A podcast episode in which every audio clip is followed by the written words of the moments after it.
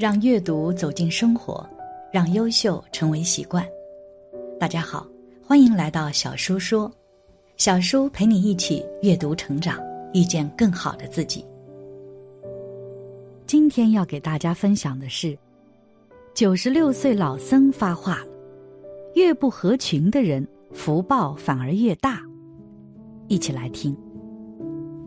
身边朋友述说这样一个故事。从小到大，朋友都会尽量让自己显得合群。比如三人友谊中，他融入不了的话题，他还是尽力融入。后来上班时，同事拜托朋友办事情，朋友还是一一照办。后来朋友感觉这样的社交没有意义，就去寺庙当中拜佛，企图通过这样的行为来让自己心安。这个时候，路过一个老僧，和他闲聊了起来。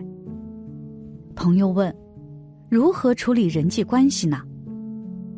老僧笑了一下说：“其实，越不合群，你的福报也就越大。”听到此处，朋友十分疑惑，于是老僧向他讲述这其中缘由。我们具体来看：一，合群之后。人的价值就会降低。乌合之众里有这样一句话：人一到群体中，智商就严重降低。为了获得认同，个体愿意抛弃是非，用智商去换取那份让人倍感安全的归属感。很多人因为担心被边缘化，于是积极的加入某个群，寻求庇护。想法很好，但多半是一厢情愿。在汉朝时，窦婴的窦太后的侄子，加上自己平定了吴楚等七国的叛乱，名声鹊起，被封为魏齐侯，再往后做了丞相。按理说，窦婴已经很厉害了，不需要什么群，但是他被冷落了。而另外一个丞相田汾受宠了。田汾是汉景帝的皇后王治的弟弟，并且能说会道，善于拉拢周围的人，形成了庞大的势力圈。一个刚正不阿，一个阿谀奉承，形成了鲜明的对比。不过窦婴处于劣势，有了危机感。为了不让自己被排挤出局。窦婴和将军灌夫一起去拜访田汾，田汾答应了和窦婴私聊，到了约定的日子，却故意睡懒觉。有一次，田汾娶妻，窦婴、灌夫主动随礼，还到现场去祝贺。当他们举起酒杯敬酒的时候，周围的人态度很傲慢，不当一回事儿。灌夫见状，暴脾气就上来了，说了很多疯话。一次次讨好，反而被田汾厌恶，最后捏造事实，在朝堂上弹劾窦婴和灌夫。当我们强行去讨好一个群体的时候，就像使劲去按压属于别人的大皮球，越用力越容易被弹回来。如果你不死心，皮球就会砸向你。要记住，不属于你的伞，别去躲雨。别人在中间，你在旁边。当雨水顺着伞缘流下来的时候，全部到了你的头和衣服上。二，你的不合群是自知之明。一个人静静的待着，思考一下，就会发现一个很有意思的现象。你在地上画一个大圈，当你跳进去之后，就被圈子困住了。跳出来。就拥有了除圈子之外的大世界。为什么很多人不合群？是因为他们习惯了做自己，就像飞鸟不喜欢笼子一样。在此，我要恭喜不合群的人，余生会有很多的喜事发生。其一，不合群的人饭局少。第一次拒绝饭局，别人会认为你真的很忙。改天再聚好了。你多次拒绝饭局，会被人贴上不参加饭局的标签，因此再也不会有人请你吃饭了。这样的话，你就省去了饭局的烦恼。不会喝醉，也不要假惺惺的向所谓的高人敬酒，更不要配合一群人使劲吹牛。如果你在单位上是普通员工，去饭局的话，还得主动给上司倒水、买烟、买酒，人家推杯换盏，你去厨房催菜。要是饭局散了，你还得安排车接送大家。你认为自己通过混饭局能够结交谁？可是放下酒杯，人情立马变得淡薄了。毕竟饭局社交，你很难成为主角。不合群，那就一切都无所谓了。其二，不合群的人是非少，人多了嘴巴就多了，你一句我一句，好事也会说成破事。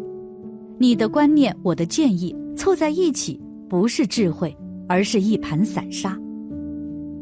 我们把话多的人说成长舌妇，可见有多厌恶。你身边没有谁。不能总是对着墙壁说话吧，因此你很自然就形成了沉默是金的处事风格，祸从口出的问题就不和你沾边了。其三，不合群的人心态好。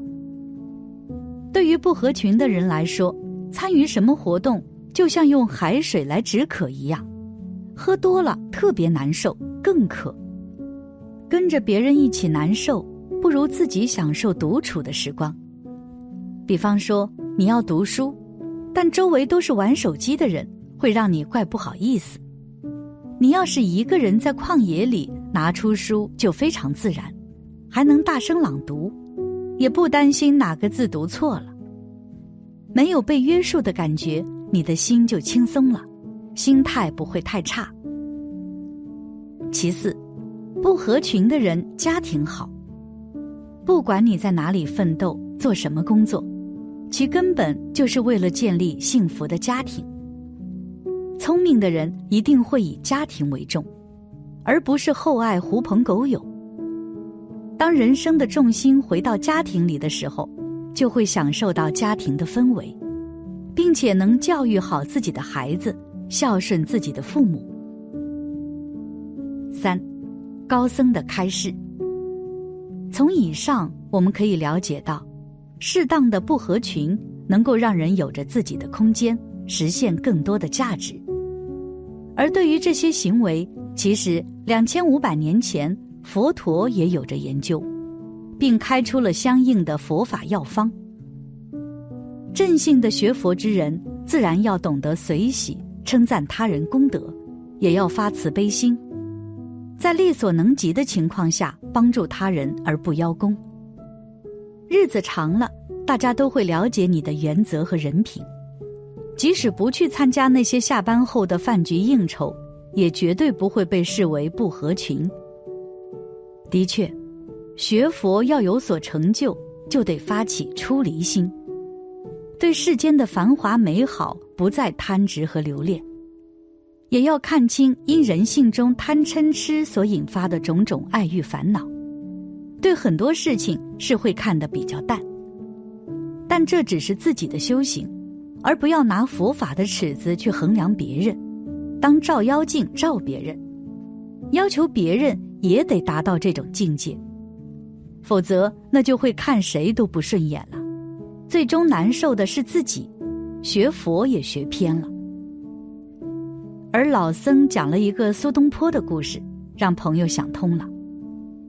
曾经，苏东坡讲了一句话：“吾上可陪玉皇大帝，下可陪悲田院乞儿，眼前见天下无一不是好人。”说这话时的苏东坡已数次遭贬，到了气候炎热、毒虫出没的海南，就连庇护帮助他的当地官员也受牵连而被罢免。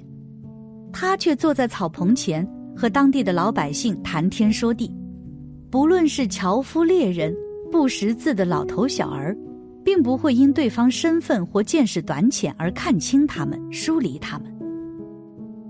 苏东坡是一个佛教徒，也常与高僧谈禅论道，当然知道人生苦短，世事无常，也经历了大起大落，阅尽沧桑。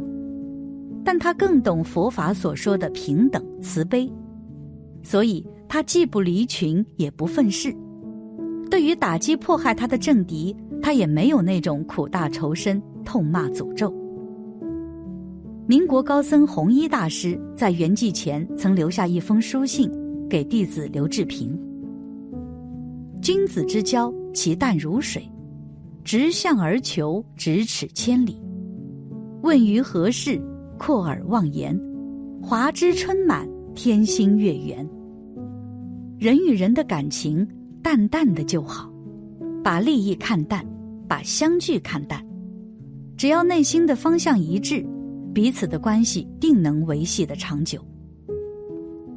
因此，每个人都是独立的个体，而这一生我们遇到各种各样的人，如果我们违背了内心，只顾与他人交往，这样的社交是没有意义的，反而会让自己陷入情绪内耗当中。